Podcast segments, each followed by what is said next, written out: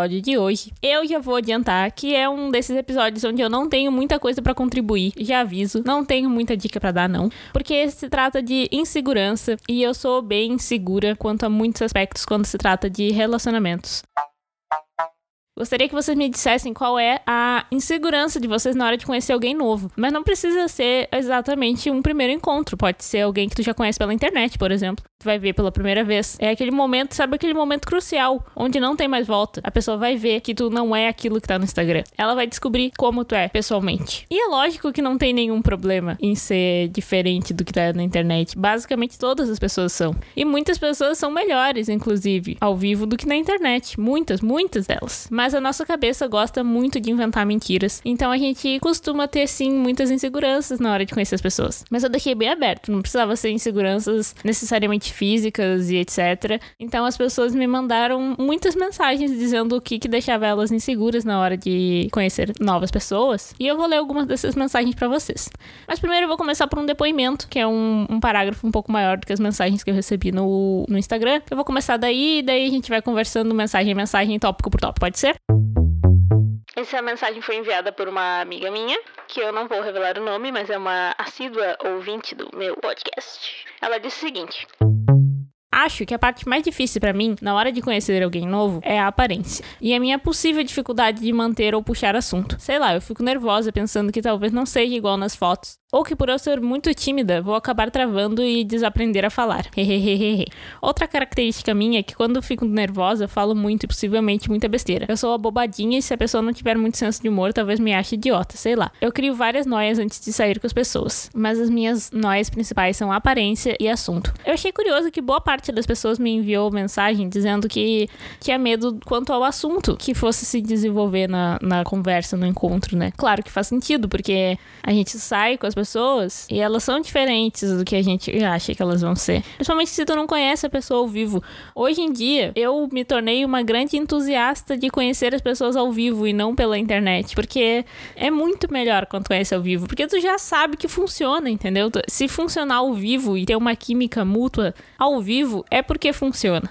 Agora, se tu vai encontrar alguém que tu conheceu pela internet, daí sim a gente tem muitos problemas. E daí entra esses dois, essas duas noias que ela falou aqui, que é a da aparência de ser diferente do Instagram e de não conseguir conversar e manter um assunto decente com a pessoa com quem tá saindo. E eu vou dizer que eu realmente eu entendo essa esse medo de da pessoa não entender tuas piadas. Por isso que eu sou uma pessoa que se eu vou sair com alguém, eu vou liberando meu senso de humor em doses homeopáticas. No primeiro encontro, eu sou uma pessoa absolutamente normal, uma pessoa que consegue se se infiltrar no senso de humor da outra mesmo que ele não exista. Então eu posso ser uma pessoa extremamente apática. Posso, claro, se eu não vai ter um segundo encontro, mas eu posso. E daí tu vai liberando camadas, entendeu? Se tu chegar no ápice dos meus memes da Deep Web, daí tu vai ser, assim, ó, a pessoa que fecha totalmente com o meu senso de humor. Se não for uma pessoa que entende meu senso de humor, daí eu despilho, não, não faz mais sentido. Vamos ler aqui as mensagens que as pessoas me enviaram no Instagram, porque é sempre uma grande, é sempre uma grande experiência, né? Ver os medos aleatórios das pessoas. A Camila escreveu que ela tem expectativas muito altas sobre a pessoa e uma baixa autoestima intelectual, o que é o que é o caminho para desgraça, obviamente. Primeiro que tu ir com expectativas muito altas já é o caminho para desgraça, porque as pessoas nunca cumprem as nossas expectativas. Elas nunca vão cumprir e, spoiler, elas não têm obrigação nenhuma de cumprir. As expectativas são totalmente nossas, de nossa responsabilidade. A gente sabe disso. Ninguém é idiota. Todo mundo sabe que tu criou isso sozinho na tua cabeça e que a outra pessoa não tem obrigação nenhuma de cumprir com isso. E daí quando tu sai com a pessoa e ela não cumpre com absolutamente nada que tu esperava, vem a decepção. Mas eu acho curioso tu ficar inseguro com isso antes de ir no date e ao mesmo tempo criar essa expectativa, né? Porque tu poderia só ir sem expectativa nenhuma. O que é bom, depois que tu leva muito tufo da vida e sai em muitos dates horrorosos, tu vê que, que é melhor ir sem expectativa nenhuma. Inclusive, tu nem cria expectativa. Só não pode ir pro, muito pro outro extremo. Porque eu cheguei um dia no extremo, uma vez, um tempo atrás. Eu cheguei num extremo da minha vida que eu tomei tanto bolo de date, de desmarcar em cima da hora, de não aparecer e não sei o que. Mais de uma pessoa, várias pessoas. E eu também tava marcando date que nem uma louca, idiota. Não façam isso a vida de vocês. Mas todo mundo tem essa fase, então, né? Melhor aproveitar aqui e contar a minha experiência para vocês. Quem sabe eu evite a fadiga de vocês. Mas eu levei tanto bolo que chegou num ponto que eu nem me arrumava mais para sair no date, porque eu sabia que a pessoa ia desmarcar. E de fato desmarcaram algumas vezes. Outras vezes não. Daí eu fui meio desarrumada no encontro, né? Porque eu não tava criando o que ia acontecer. É, tomei um puxão de orelha da minha psicóloga, porque ela disse que expectativas são boas. Só tem que ser no limite. Tá bom, então tá. No limite, então. Aparência, dificuldade de expressão, saber se vou saber me expor como quero no assunto, medo de falar algo errado, me enrolar para falar e parecer que não sei falar, e a minha aparência, características de fala. Teve muita gente que falou sobre isso, sobre ter insegurança no assunto. Eu entendo. Nunca foi a minha maior insegurança, assim. Mas eu entendo, porque é, é extremamente desconfortável. Mas acho que também é uma, é uma característica de pegar para si, né? A responsabilidade, eu acho, dessa, dessa falta de assunto. Tipo, se a conversa não acontecer direito, tu, tu acha que a responsabilidade é tua. Que foi tu que fez não acontecer direito, porque tu não é uma pessoa interessante, porque tu não sabe o que conversar, porque pipipi, popopó. E eu acho que não. Eu acho que a minha experiência me leva a crer que quando o assunto não acontece é porque talvez vocês não sejam compatíveis. Os melhores encontros que eu já tive na minha vida foram encontros onde a pessoa não me deixava insegura, em momento algum. Onde parecia que eu já conhecia aquela pessoa faz tempo, onde o assunto só fluiu, onde as coisas só aconteceram. Inclusive, ganhei ótimas amigas desse jeito. Porque são encontros que não necessariamente a pessoa vai virar uma crush ou tua namorada, mas são pessoas que, que fazem sentido estar ali do teu lado, sabe? E tem pessoas que não, por mais que tu admire essa pessoa de longe, tu ache ela muito linda ou muito interessante, ou sei lá, e você sente uma do lado da outra e você não.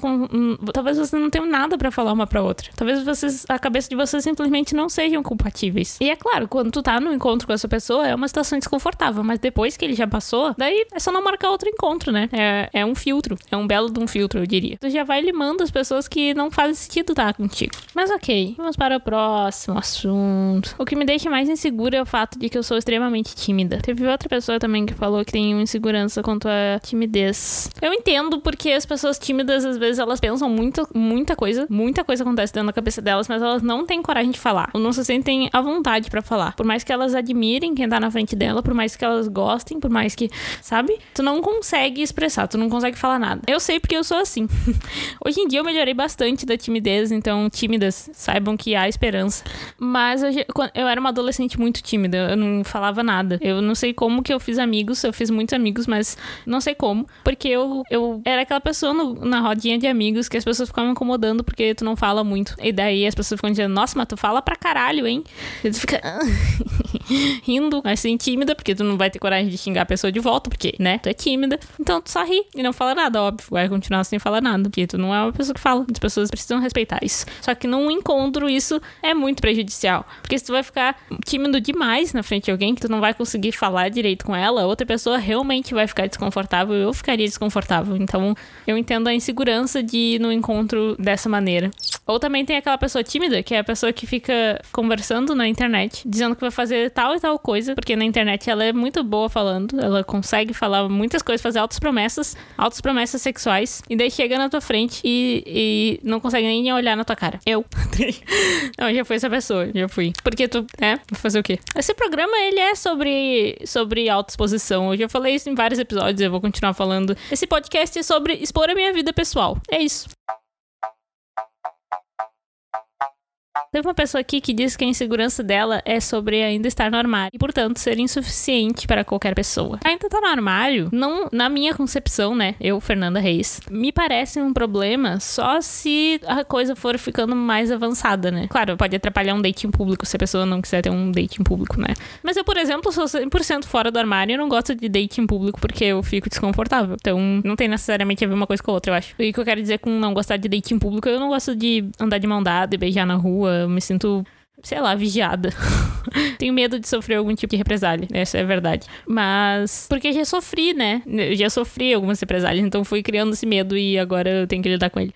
Mas o tá no armário, tá, tem gente que não gosta, né? Não, não tipo, ai, não vou sair com quem tá no armário. Mas eu acho que só faz diferença prática mesmo se a pessoa for ter um relacionamento sério contigo depois. E daí, sim, vai começar a pesar. Mas se não, não, né? Tá num encontro, a princípio, não, enfim, não sei. Não sei muito o que opinar sobre isso. não sei se eu já saí com alguém que estivesse dentro do armário. Deixa eu ver. Ah, teve uma mensagem ótima, que é a seguinte. Eu fico pensando, será que essa pessoa que eu tô indo conhecer é tudo isso? Muito engraçado, eu queria muito ser essa pessoa que se acha pra caralho. Não no jeito ruim, não aquela aquela pessoa que pensa, porra, que pessoa snob, mas uma pessoa que se garante, sabe? Tem alguns dias do mês, do ano, da vida, que eu tô essa pessoa que se garante 100%, mas é muito raro. E depende de quem eu tô indo ver, né? Porque tem pessoas que, que eu me garanto muito quando eu tô perto, e tem pessoas que eu fico do tamanho de um micropoodle. E é isso, porque eu não me garanto perto dela. E daí tu vê que essas pessoas, elas não são seres de outro planeta, elas não são sobrenaturais, elas não são maiores que tu. Elas são apenas pessoas que se colocam em outro patamar, e daí tu coloca elas em outro patamar. Daí tu vê que quando tu se coloca em outro patamar, na frente de outra pessoa, pode ser que ela também te ache superior. É tudo sobre o jeito que a gente se coloca nas situações. Isso que é mais complexo dessa história toda. Não existe ser muito inferior, né? Só existe o jeito que tu se vê perante o outro, o jeito que o outro te vê perante ela. Eu acho que não existe esse negócio de inferioridade. Existe só o,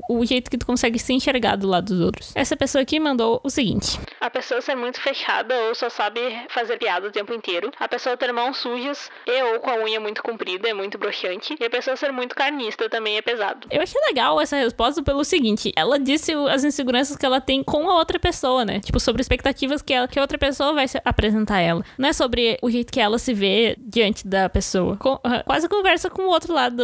Será que essa pessoa merece tudo isso?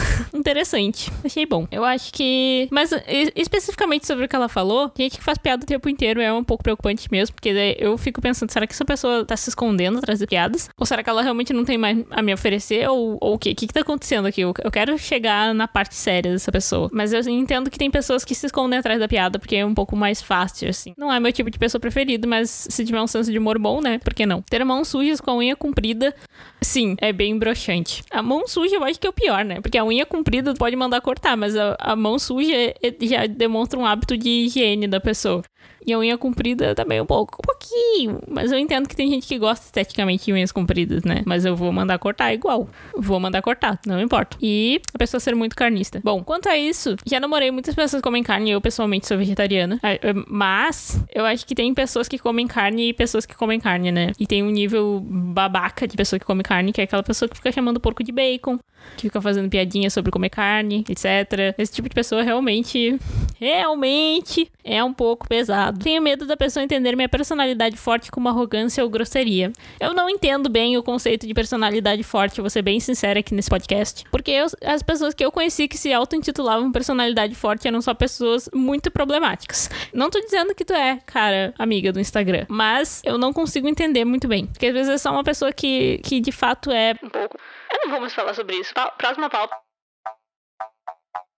Esse assunto, eu, eu, acho curioso esse assunto, sabe por quê? Porque daí tu vai ver das pessoas que vão te mandando, e todas elas, todas que mandaram, elas variam de categorias muito diferentes, de pessoas que eu não conheço, pessoas que eu conheço faz muito tempo, pessoas extremamente lindas, todas elas têm muitas inseguranças. Menos aquela que diz que não tinha insegurança nenhuma porque se acha pra caralho. Mas o resto das pessoas tem inseguranças. Então, o, o que eu acho que eu posso dar de dica para vocês é o seguinte: a pessoa com quem tu tá saindo também tá insegura. Yeah!